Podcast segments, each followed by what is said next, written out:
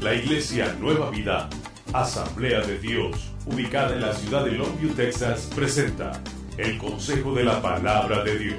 Los pastores Arturo y Maya Morales le invitan este día a meditar en las Sagradas Escrituras. Este es el Consejo de la Palabra de Dios.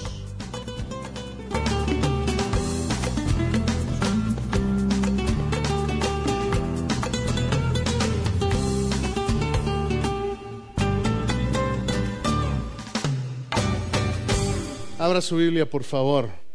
Segunda de Timoteo, capítulo 2. Segunda de Timoteo, capítulo 2, versículo 15. Y le decía esta tarde, traigo una palabra para líderes, traigo una palabra para siervos, traigo una palabra para aquellos que entienden que no solamente el que tiene un puesto en la iglesia, como a veces se dice, es líder, no solamente el que tiene una posición en la iglesia es líder, Dios nos llama a todos a ser líderes, Dios nos llama a todos a ser obreros. Quiero que esta noche entienda esta palabra, no es una palabra para el nuevo creyente, esta es una palabra para los que ya tienen conocimiento del Señor, para los que ya están en Cristo, estamos aquí los de casa y quiero que sepa esto, esto, el Señor lo puso en mi corazón ¿Por qué? Porque después del domingo pasado, yo me gocé de ver qué tan llena estaba la iglesia. Qué tan bonito se veía ese estacionamiento que estaba completamente lleno, hermano. Pero me puse a preguntar, ¿estoy listo o no estoy listo?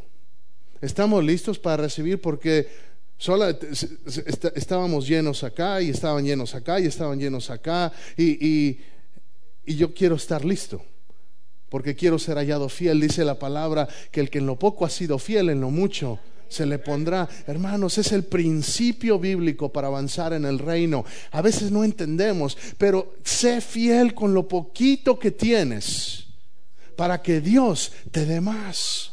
A veces, ay Señor, es que ya quiero más. Muéstrate fiel, mantente fiel, de tal manera que Dios te dé más. Segunda de Timoteo 2.15 dice la palabra, procura con diligencia, diga diligencia, presentarte a Dios aprobado como obrero, diga obrero, que no tiene de qué avergonzarse, que usa bien la palabra de verdad. Es el, es el, pasaje principal. Pero esta tarde le voy a hablar de varios pasajes y le voy a hablar del carácter del líder, del carácter del cristiano. Y le voy a decir tres cosas Podemos hablar mucho y probablemente vamos a seguir hablando de esto. Pero quiero hablarle de tres cosas que son características del carácter de un líder cristiano. Del carácter, no me refiero al carácter como a veces decimos, ah, es que yo tengo un carácter fuerte o que yo tengo un, eh, eh, un mal carácter. No, no estoy hablando de ese carácter, no estoy hablando de, de un genio que luego le decía, ah, es que es geniudo. No, no estoy hablando de eso, le estoy hablando de de carácter de integridad. Le estoy hablando de, de, qué característica debe tener el siervo de Dios. Y esta tarde, si usted es un siervo, diga esto es para mí. Exactamente. Procura con diligencia presentarte a Dios aprobado como obrero que no tiene de qué avergonzarse. ¿Sabe la primera cosa que veo? De brevemente, dice, procura con diligencia. ¿Qué es diligencia, hermano? Cuando alguien hace una diligencia, cuando algo es diligente, es que no está, no está de flojo. Cuando alguien es diligente en hacer algo, es que no se espera con los brazos cruzados a ver si a lo mejor alguien más lo hace. Ojalá alguien más lo vea y, así yo no tengo que hacerlo. Alguien que tiene diligencia, alguien que está haciendo algo con diligencia, es que lo está haciendo entendiendo, alguien tiene que hacer esto, yo veo esta necesidad, yo lo voy a hacer. Tenemos que entender como siervos de Dios, hay necesidades en, la, en el pueblo de Dios y hay necesidades allá afuera. Si esta tarde es, un mensaje, hermano, y, quiero, y quiero ser breve, pero quiero que entienda el corazón que el Señor puso en mí esta noche, que, que a veces nos ocupamos tanto en las cosas de la rutina diaria que nos olvidamos que somos siervos de Dios, que mi vida tiene un llamado que trasciende, que mi vida tengo el privilegio de ser parte del reino de Dios aquí en la tierra. ¿Cuántas veces Jesús nos dijo, el reino de Dios se ha acercado? El reino de Dios se ha acercado. ¿Por qué? Porque Jesús vino. Estamos en lo que llamamos el tiempo de gracia. ¿Cuántos hemos escuchado eso antes? ¿Qué significa eso? Antes de Jesús se vivía el tiempo de la ley. La ley era lo que regía toda la vida. Por eso había sacrificios, la ley era lo que regía toda la cuestión religiosa, se tenía que ir al sacerdote y había cierta, pero vino Jesús. Y al morir en la cruz se rompió el velo, ¿sí sabe eso? Se rompió el velo y se rompió el velo de arriba abajo. ¿Sabe lo que eso significa? Que fue Dios el que abrió la puerta. No es el hombre el que abre la puerta. O de arriba abajo se rompió el velo. En otras palabras, Dios dice, puedes entrar puedes acercarte, puedes ser parte de lo que estoy haciendo. ¿Sabe qué es lo sabe cuál ha sido uno de mis miedos? Que llegue al cielo y me dé cuenta de que perdí cosas que pude haber hecho por no ser diligente.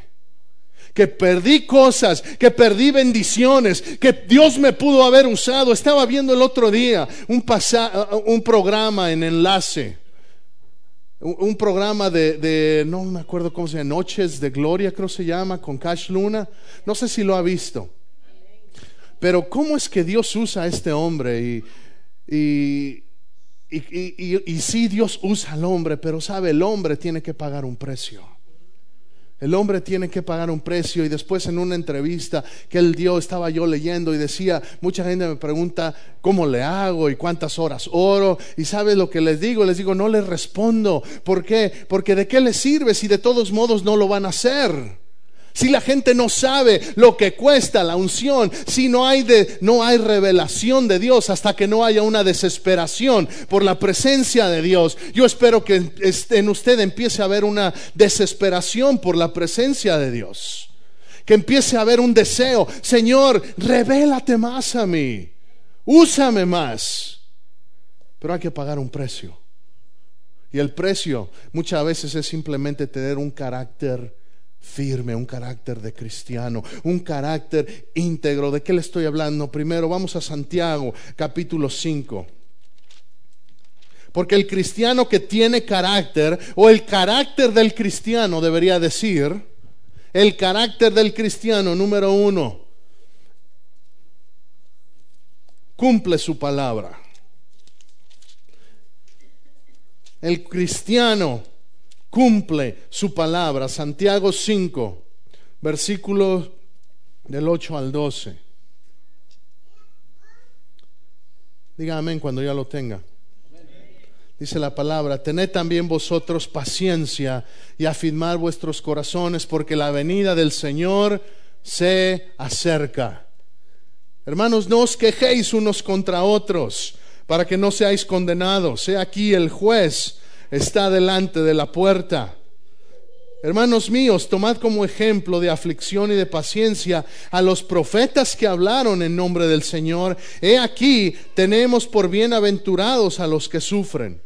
Habéis oído de la paciencia de Job y habéis visto el fin del Señor, que el Señor es muy misericordioso y compasivo. Pero sobre todo, hermanos míos, no juréis ni por el cielo, ni por la tierra, ni por ningún otro juramento, sino que vuestro sí sea sí y vuestro no sea no, para que no caigáis en condenación. La palabra del Señor me dice que el cristiano que tiene carácter, su sí es sí y su no es no. ¿De qué, ¿De qué está hablando? ¿De qué está hablando, pastor? En lo que dice mismo Santiago en el capítulo 1, que el hombre de doble ánimo es inconstante en todos sus caminos. ¿Cuántos ha escuchado esa palabra? El hombre y la mujer también, ¿eh? porque diga, ah, eso es para él. No, el hombre y la mujer de doble ánimo es inconstante en todos sus caminos. ¿Sabe? Voy a, puedo ser transparente con usted esta noche y decirle que cuando yo estaba orando esta semana, dice, Señor, pero si muchas veces yo me veo reflejado y, me, y siento la convicción en mi corazón de estas cosas. Dios quiere gente que cuando diga voy a entrarle, le diga sí y sí Y no importa lo que venga, si dijiste sí lo haces, vas a cumplirlo. Si dices no, no voy a comprometer mi integridad, no voy a robar, no voy a hacerle infiel a mi esposa, no voy a ver eso en la internet, no voy a robar esto. No. Si dices no, entonces tu no es no. Ese es el cristiano de carácter. Si dices, sí, voy a servir, sí, me voy a comprometer a, estar en la iglesia, me toca ser ujiero, me toca eh, hacer limpiar la, la basura, lo que sea. Si dices sí, tú sí es sí. Si dices no, entonces tú no debes ser no. Pero hermanos, es importante que todos comprendamos que el cristiano de carácter cumple su palabra. ¿Por qué? Porque si somos cristianos tenemos que reflejar a nuestro Padre. Y nuestro Padre dice la palabra que no es hombre para que mienta, ni hijo de hombre para que se arrepienta. ¿Qué es eso, pastor? Que cuando mi Dios dice algo, lo cumple. ¿Significa que no vamos a fallar? No, hermano, todos. Por eso es que la Biblia lo dice. Porque Dios sabe que todos fallamos. Porque Dios sabe que tarde o temprano voy a decir sí, pero a la mera hora se acuerda de la parábola que Jesús dijo de los hijos, del, hijo, del hijo que obedeció y del hijo que no desobedeció. Jesús dijo que dio una, una parábola y dice que un padre le dijo a un hijo, ve y haz esto. Y el hijo le dijo, sí lo voy a hacer, pero a la mera hora no lo hizo. Y viceversa. El que, al que a otro hijo le dijo, ve y haz eso, y le dijo, no, no lo voy a hacer. Pero a la mera hora sí fue y lo hizo. ¿Sabe lo que me está diciendo en esa parábola Jesús a mí? Y esta noche yo creo que alguno de nosotros es, más, más habla la acción que tu palabra. Más habla lo que haces que lo que dices. Más vale el testimonio, habla más que mil palabras. La manera en cómo vivo habla más del mil sermones que pueda predicar. Si cuando entendemos eso, hermanos, no podemos seguir viviendo de una manera afuera y de otra manera adentro. Y entienda, le estoy hablando no porque haya visto algo, sino porque necesito asegurarme que entendemos esto. ¿Por qué? Porque el día de mañana va a llegar gente y usted y yo necesitamos ser los que demos ejemplo para que ellos lleguen y vean, mira, esos dicen que sí y mira si lo hacen cumplen su palabra. El cristiano de carácter cumple su palabra. Número dos, el cristiano que tiene carácter de Dios. Persevera en fe y en doctrina. Abra su Biblia, regrese a segunda de Timoteo. Lo veo muy callado, hermano. Muy serio, no estoy enojado. Estoy apasionado. No estoy enojado pero siento de veras un celo por el pueblo de Dios. Que se vea como siervo. Que entienda, usted es siervo de Juan, tú eres un siervo de Dios. Y digas, bueno, apenas estoy empezando. Gloria a Dios que vas empezando. Y, y que desde ahorita escuches estas cosas. Porque hay algunos que tenemos muchos años y quizá nunca se nos enseñó estas cosas, que eres siervo, que no es nada más los que están al frente, que no es nada más la hermana Ginny o nada más o nada más los que eh, Andrés el que tiene que llegar temprano, que todos tenemos un llamado a ser útiles en la iglesia. Todos. Todos. ¿Qué dice la palabra en segunda de Timoteo capítulo 3? Y quiero que lea el versículo 1 primeramente. Dice, también debes saber esto, que en los postreros días vendrán tiempos peligrosos. ¿En qué días, hermano? En los postreros días, ¿sabe? El cristiano de carácter, y esto, se lo, eh, esto, y esto ahorita al, leer los últimos dos pasajes me doy cuenta, está haciendo referencia otra vez a la, segunda, a la segunda venida de Cristo. ¿Por qué será? Porque tenemos, debemos de mantener la urgencia en la mente de que Cristo viene pronto. ¿Qué pasa si Cristo viene hoy? Quiero que piense, ¿qué pasa si Cristo viniera hoy? ¿Qué pasaría si el Señor viniera a pedirte tu alma hoy? Que quizá no venga hoy por la iglesia, pero que Él venga hoy por ti y por tu alma. Vas a poder llegar delante de decir, Señor, mira, el, el talento que me diste, aquí está y está multiplicado. ¿Estamos listos?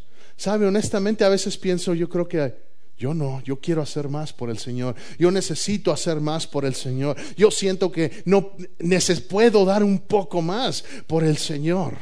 Levante su mano bien alto. levántela un poco más. Ya ve cómo sí puede levantarla un poco más. Si le dije, levante su mano bien alto, pero no la levantó lo más alto que pudo. Hasta que le dije, sí, a veces tenemos que pensar en eso, podemos dar un poco más. ¿Por qué? Porque ese terreno que está allá ya necesita ver sueños. Si usted no sueña, si no, no, no ¿con, qué, ¿con qué sueña, hermano? ¿Con qué, ¿Dónde está su visión? ¿Dónde está su visión? ¿Dónde está su sueño? Si no hay sueño, déjeme decirle, si Dios lo tiene plantado en nueva vida, es porque Dios quiere que usted sea parte de este cuerpo con un propósito. No nada más para venir y sentarse. Eso lo podemos dejar para algunos nuevos pero aún el nuevo puede ser usado para bendición. ¿Cómo sabe eso, pastor? Pero veo a la mujer samaritana, ¿qué es lo que pasa? Está, está, está, está, tiene un encuentro con Jesús, está tomando agua, Jesús le confronta su pecado y ¿qué es lo que hace ella? Va a la ciudad y va e invita a toda la gente, es la primera evangelista del Nuevo Testamento. Va y regresa y trae a todo el y toda esa y toda esa comunidad fue tocada por el Mesías por Jesucristo. Tenía unas horas de haber tenido un encuentro con Jesús. Dios puede usar a cualquiera que esté dispuesto. Y cuidado con que a veces nos pongamos con la actitud de decir, ah, no, es que yo ya tengo más años, ¿por qué Dios no me usa así? ¿Sabe por qué a veces nos ponemos con esa actitud? Porque no somos humildes de corazón, porque nuestro sí no es sí, sino que a veces decimos sí, pero a la mera hora no llego. O a veces digo no, pero termino haciendo lo que no debo.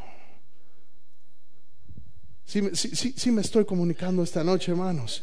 Si esta noche es, es una noche de entrenamiento, es una noche de decir, Señor, háblame. Necesito que me entrenes porque, porque quiero estar listo. ¿Quién quiere poner un bebé recién nacido en una incubadora sucia? Nadie, ¿verdad? Nadie pone un bebé recién nacido en una incubadora sucia. Nosotros somos la incubadora, tenemos que estar listos para que vengan bebés. Tenemos que estar limpios, tenemos que estar íntegros. Vamos a leer ahí mismo en, 2 Timoteo 3, del versículo 14. Pero persiste tú, diga, persiste. ¿Sabe lo que es persistir?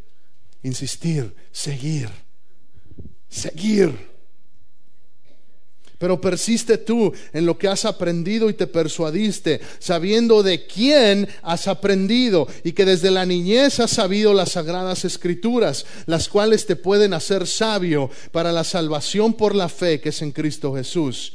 Toda la escritura es inspirada por Dios y es útil para enseñar, para redarguir, para corregir, para instruir en justicia, a fin de que el hombre de Dios sea perfecto, enteramente preparado para toda buena obra. Es la palabra del Señor. ¿Qué es lo que dice? Persiste tú en qué? En lo que has aprendido y te persuadiste. El cristiano de carácter, número dos, escriba, el cristiano de carácter persevera o persiste en la fe y en la doctrina.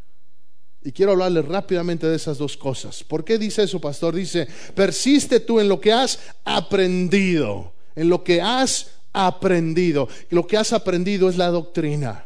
¿Qué es doctrina, pastor? Doctrina es enseñanza. Es la palabra que en la iglesia significa enseñanza. Persevera en las enseñanzas.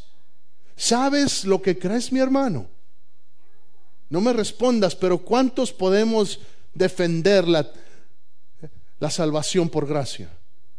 ¿Cuántos podemos presentar la salvación?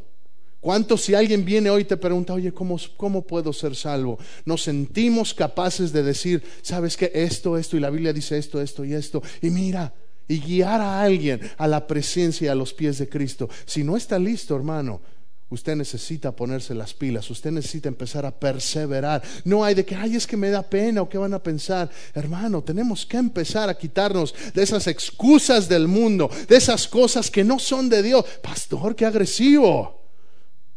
No es que tenemos que entender. No hay excusas, hermano. Si tú tienes la respuesta para que alguien pierda o guarde la vida, ¿por qué no dar la vida? Como enfermeros allá en México, ustedes se encontraron con mucha gente.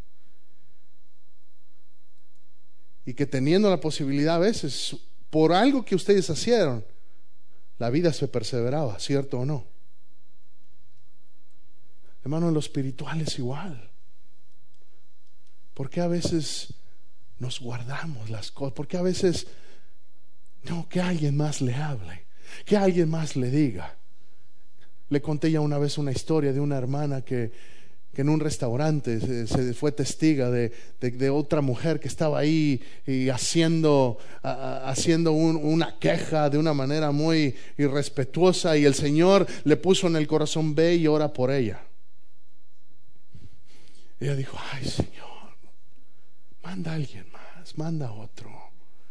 Y estaba y manda otro y y, quiso con, de manera reluctante, se levantó y empezó a caminar hacia ella.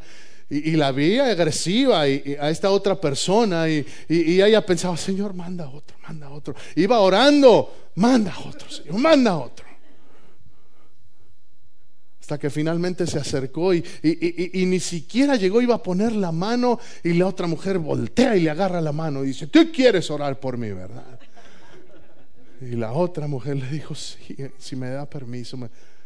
Y en ese momento esta mujer empezó a llorar y dijo, ¿sabes qué es lo que realmente necesito? Que alguien ore por mí en este momento.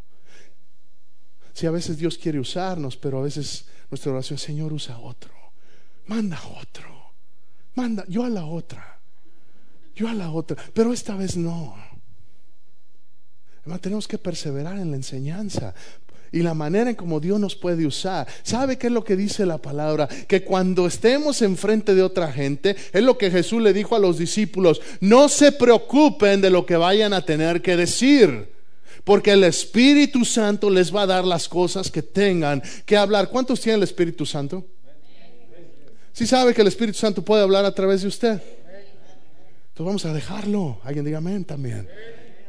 Vamos a dejar que el Espíritu Santo hable a través de nosotros, que Él nos use. Dios quiere usarte. Dígaselo a su vecino, Dios quiere usarte.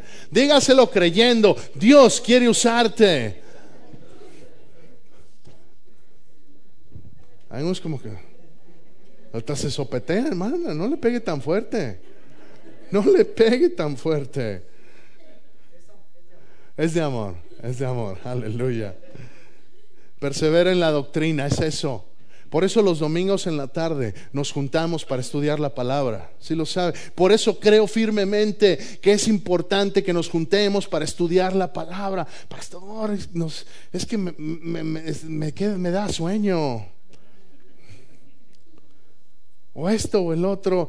Hermano, yo sé que a veces es inconveniente. Créame que, créame que no, no estoy aquí para, para aventar pedradas o para dar indirecta. Créame que no. Créame que no. Quiero decirle así abiertamente, no es el propósito. El propósito es decirle, hermano, ¿quieres ser usado por Dios? Hay un precio que pagar. Si no quieres, si el Señor te va a usar al nivel al que estés dispuesto a sacrificarte. No es para que nadie se sienta culpable, no es para acusar, porque Dios no hace eso. Y si Dios no lo hace, no lo, no lo va a hacer yo tampoco. Pero si entienda, si entienda, si entendamos que si quiero servir al Señor, hay un sacrificio que hacer. Hay un sacrificio que hacer. Y tengo que entrenarme en la palabra persiste en lo que has aprendido y después dice, y te persuadiste. ¿Sabe lo que es la persuasión? Cuando alguien te convence de algo. Y el único que convence es el Espíritu Santo. Podemos hablar, puedo presentarle el Evangelio a tanta gente que sea, pero el que convence y el que hace la obra es el Espíritu Santo. Por eso digo, hay que perseverar en doctrina y en la fe, en lo que has creído. Lo puedes ver en papel, pero hasta que no lo creas, sigue siendo una escritura bonita. Sigue siendo un versículo inspirador, pero hasta que no crees lo que dice la palabra, no viene a ser poder en acción en tu vida. Por eso es importante que perseveremos en la creencia. ¿Cómo persevero en la fe, pastor? ¿Sabes cómo perseveras en la fe? Cuando en medio de la prueba puedes agarrarte de esa promesa y tener paz. Cuando en medio de la necesidad yo sé que Jehová Jireh va a proveer. Cuando en medio de la enfermedad yo declaro que mi hijo está sano en el nombre de Jesús. Eso es perseverar en la fe. Cuando yo digo, bueno Señor, ¿por qué permites eso? En lugar de quejarme, empiezo a darle gracias. Porque cuando doy gracias antes de ver la, obra de Dios, eso se llama fe en acción. Tenemos que, tenemos que poner esto por obra. Usted póngalo por obra. No sé qué voy a hacer el próximo semestre, en la escuela, en el trabajo, lo que sea. Dale gracias porque Dios ya sabe lo que vas a hacer porque Dios te va a dar las fuerzas. ¿Cuánto a veces no estamos cansados? del trabajo. Llega, algunos llegan cansados del trabajo todo el día y, Señor, la, la, palabra dice en Isaías 40, hay promesa. Los que esperan en Jehová tendrán nuevas fuerzas. Ah, es que no me da tiempo de orar. No, hermano, no es que no te da tiempo de orar, es que no puedes vivir sin orar. Pero necesitamos entender estas cosas. ¿Por qué? Porque Dios quiere usarte a ti. Dios quiere usarme a mí. Y hay que pagar un precio. Hay que perseverar. Dice la palabra en Isaías 26, 3 y 4. Tú guardarás en completa paz aquel, cuyo pensamiento en ti persevera, porque en ti ha confiado. ¿Quieres tener paz? Persevera en la doctrina, persevera en la fe. Y yo no sé si será la manera en cómo mis padres me educaron, pero cada vez que había alguna actividad en la iglesia, éramos fieles. ¿Significa que nunca tuvimos problemas? No. ¿Significa que no hubo sacrificios? No. Hubo esas cosas. Pero yo le puedo decir, aún a pesar de las situaciones difíciles que viví en casa, yo se lo dije el domingo, mis padres separándose aún a pesar de eso, hoy los puedo ver y el Señor es misericordioso. Y ha restaurado a mi padre y ha restaurado a mi madre. ¿Por qué? Porque el plan de Dios no expira. Porque aunque me equivoco, Dios me vuelve a dar una oportunidad y Dios me vuelve a levantar. Y por la fidelidad de ellos. Es que hoy yo no soy un drogadicto, yo no soy un ratero, yo no estoy en la cárcel. Yo soy un siervo de Dios. Y no lo digo para gloriarme en mí, sino para dar testimonio de que lo que ellos sembraron instruye al niño en su camino y aun cuando fuere viejo, no se apartará de él. Si no importa que no importa que a veces sea incómodo y no me importa eh, eh, que a veces haya ruido y los niños es bueno y no importa, mejor por eso planeamos cosas para nuestros niños. Por eso viene la escuelita bíblica. Por eso le estoy hablando estas cosas. ¿Por qué? Porque necesitamos siervos que tú sí sea sí, que tú no sea no. Que sepan la palabra, que sepan lo que has creído. Y finalmente, hermano, número tres. El carácter del cristiano es controlado por el Espíritu Santo. Y el carácter, ahora sí me estoy refiriendo a las emociones. Vamos a Santiago 1.19. Vamos a la carta de Santiago 1.19.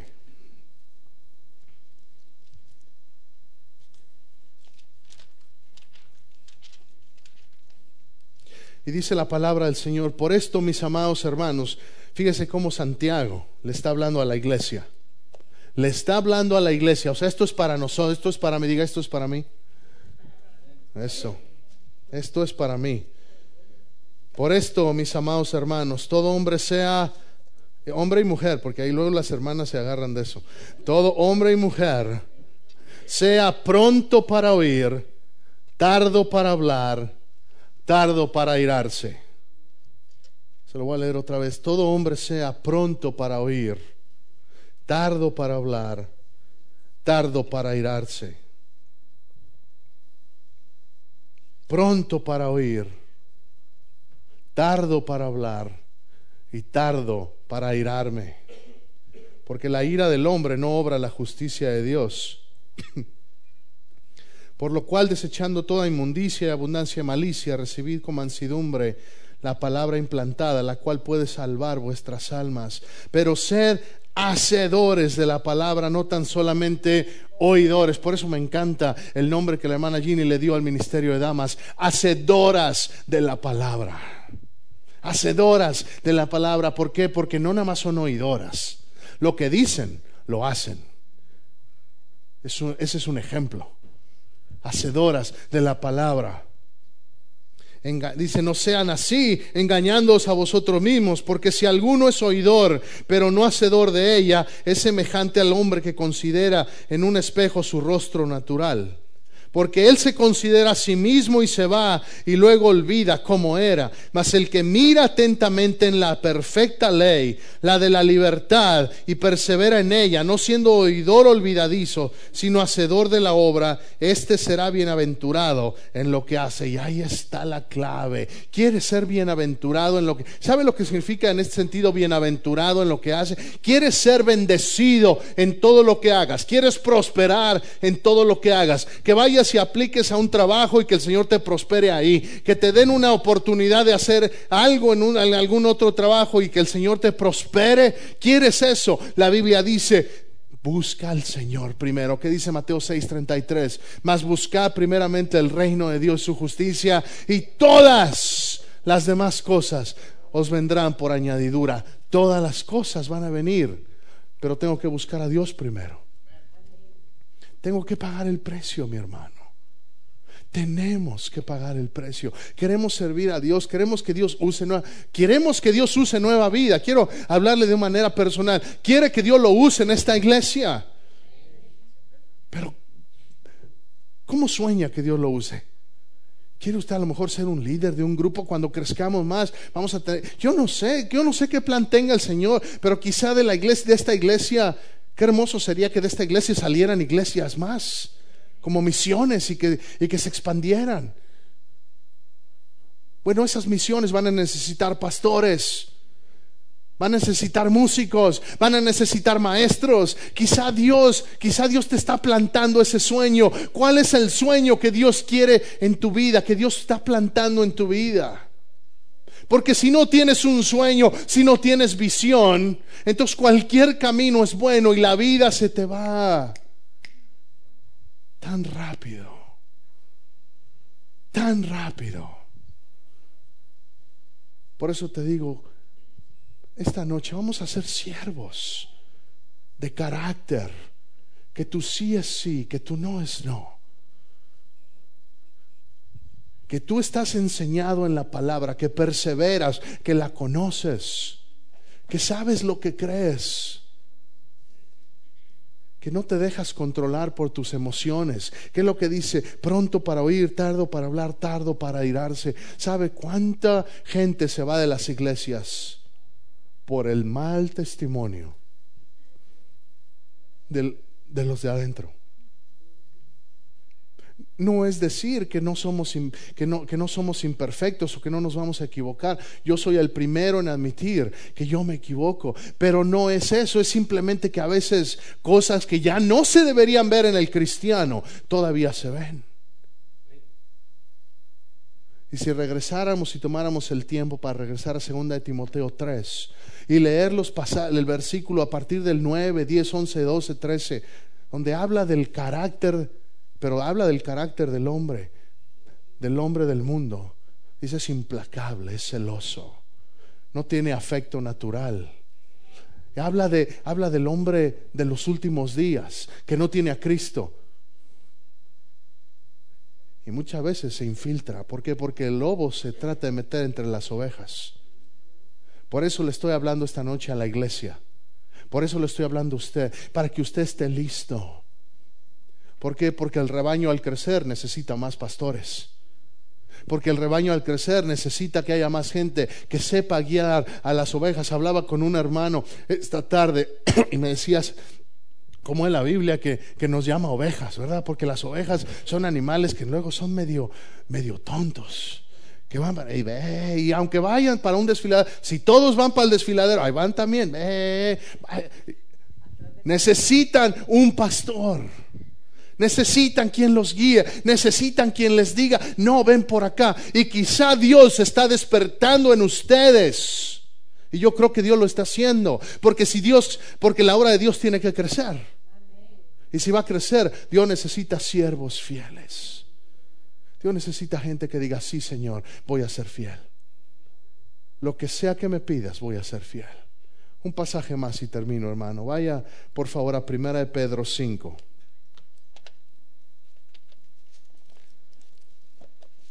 Primera de Pedro 5.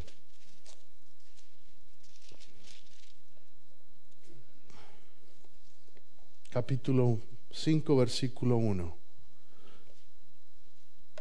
Dice, ruego a los ancianos que están entre vosotros, yo anciano también con ellos, y testigo de los padecimientos de Cristo, que soy también participante de la gloria que será revelada. ¿A quién le está hablando Pedro? A la iglesia, pero en particular en la iglesia, ¿a quién le está hablando? A los ancianos. Y los ancianos, hermano, no son la gente de pelo blanco no se está refiriendo a la gente adulta, a los más grandes de edad, se está refiriendo a los que tienen más experiencia en la iglesia, a los que tienen más años en la iglesia, a los que han experimentado más, a los más aprendidos. Esta noche yo le digo, usted es parte de esos. Usted debe empezar a considerarse, yo ya tengo, yo ya tengo, yo ya tengo un par de meses aquí. ¿Cuánto, tiempo tienes aquí, Juan? ¿Tres meses? ¿Seis meses? Como seis meses. Entonces ya, ya eres anciano. Ya. A lo que me refiero. Si se pinta el pelo, si se pregunta eso, si se pinta el pelo. Ya no hay blanco. A lo que me refiero es que tenemos, debemos de tener la actitud de, Señor, úsame, ya no, ya no puedo ser de los que nada más reciben. Es tiempo de dar. ¿Y qué es lo que dice? Ruego a los ancianos, apacent, versículo 2, apacentad la grey de Dios que está entre vosotros, cuidando de ella. Tenemos que cuidarnos unos a otros. Mire, mire alrededor de la iglesia. Tenemos que cuidarnos unos a otros. Tengo que cuidar al hermano Rudy, pero el hermano Rudy tiene que cuidar al hermano Juan. El hermano Juan tiene que cuidar a este otro hermano Juan. El hermano Juan tiene que cuidar al hermano Miguel. Y así nos tenemos que cuidar unos a otros. Así tiene que funcionar el cuerpo de Cristo. Tenemos que cuidarnos. ¿Y qué es lo que dice la palabra? No por fuerza, sino voluntariamente. Ay, es que ahora me toca. Bien chilangos, ¿verdad? es que ahora me toca, me toca servir. Le voy a hablar a la hermana Esther, que ella llegue. Hermano, no es por fuerza. Si estás sirviendo por fuerza, ¿sabe lo que va a pasar si estás sirviendo por fuerza? Te vas a cansar y te vas a ir. La palabra del Señor dice que su yugo es fácil, que su carga es ligera. Si te está pesando, entonces quizá o tu corazón no está, no estás pagando el precio, o quizá Dios te quiere usar en otra área. Quizá no sea tu área. Y pronto voy a hacer una enseñanza de cómo descubrir los Estamos hablando los domingos en la noche, los dones del Espíritu, de cuál es mi don y descubrir esas cosas, los talentos de Dios.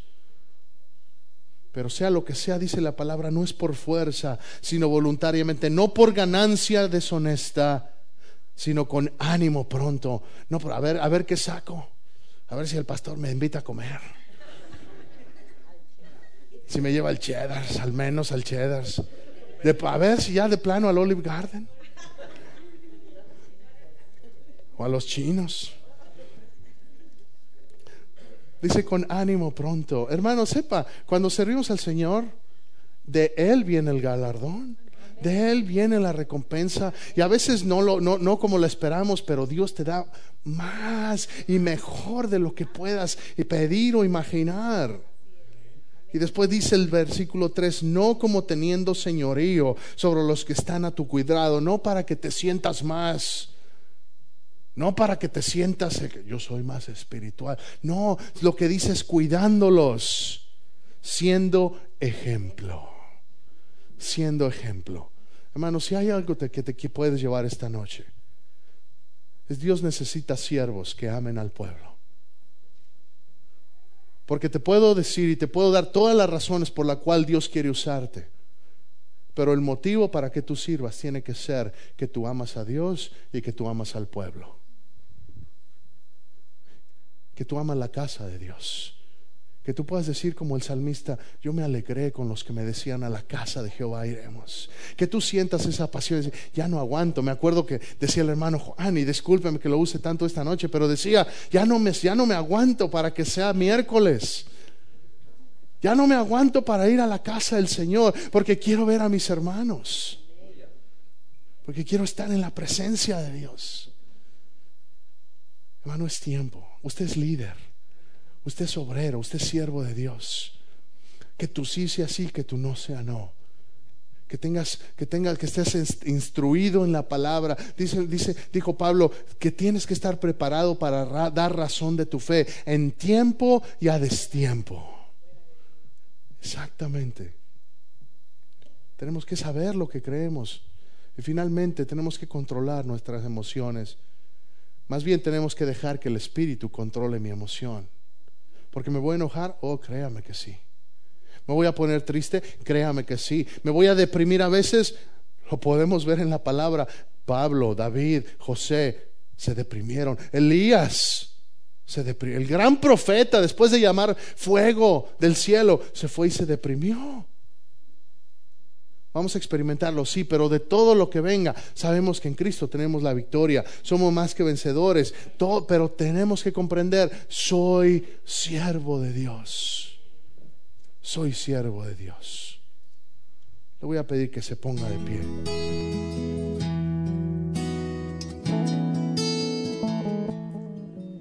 Este ha sido el consejo de la palabra de Dios presentado a usted por la Iglesia Nueva Vida de las Asambleas de Dios. Nuestra dirección, 4820 Teneryville Road, Longview, Texas, 75604. Nuestro número telefónico, 903-759-7643. Ven a visitarnos.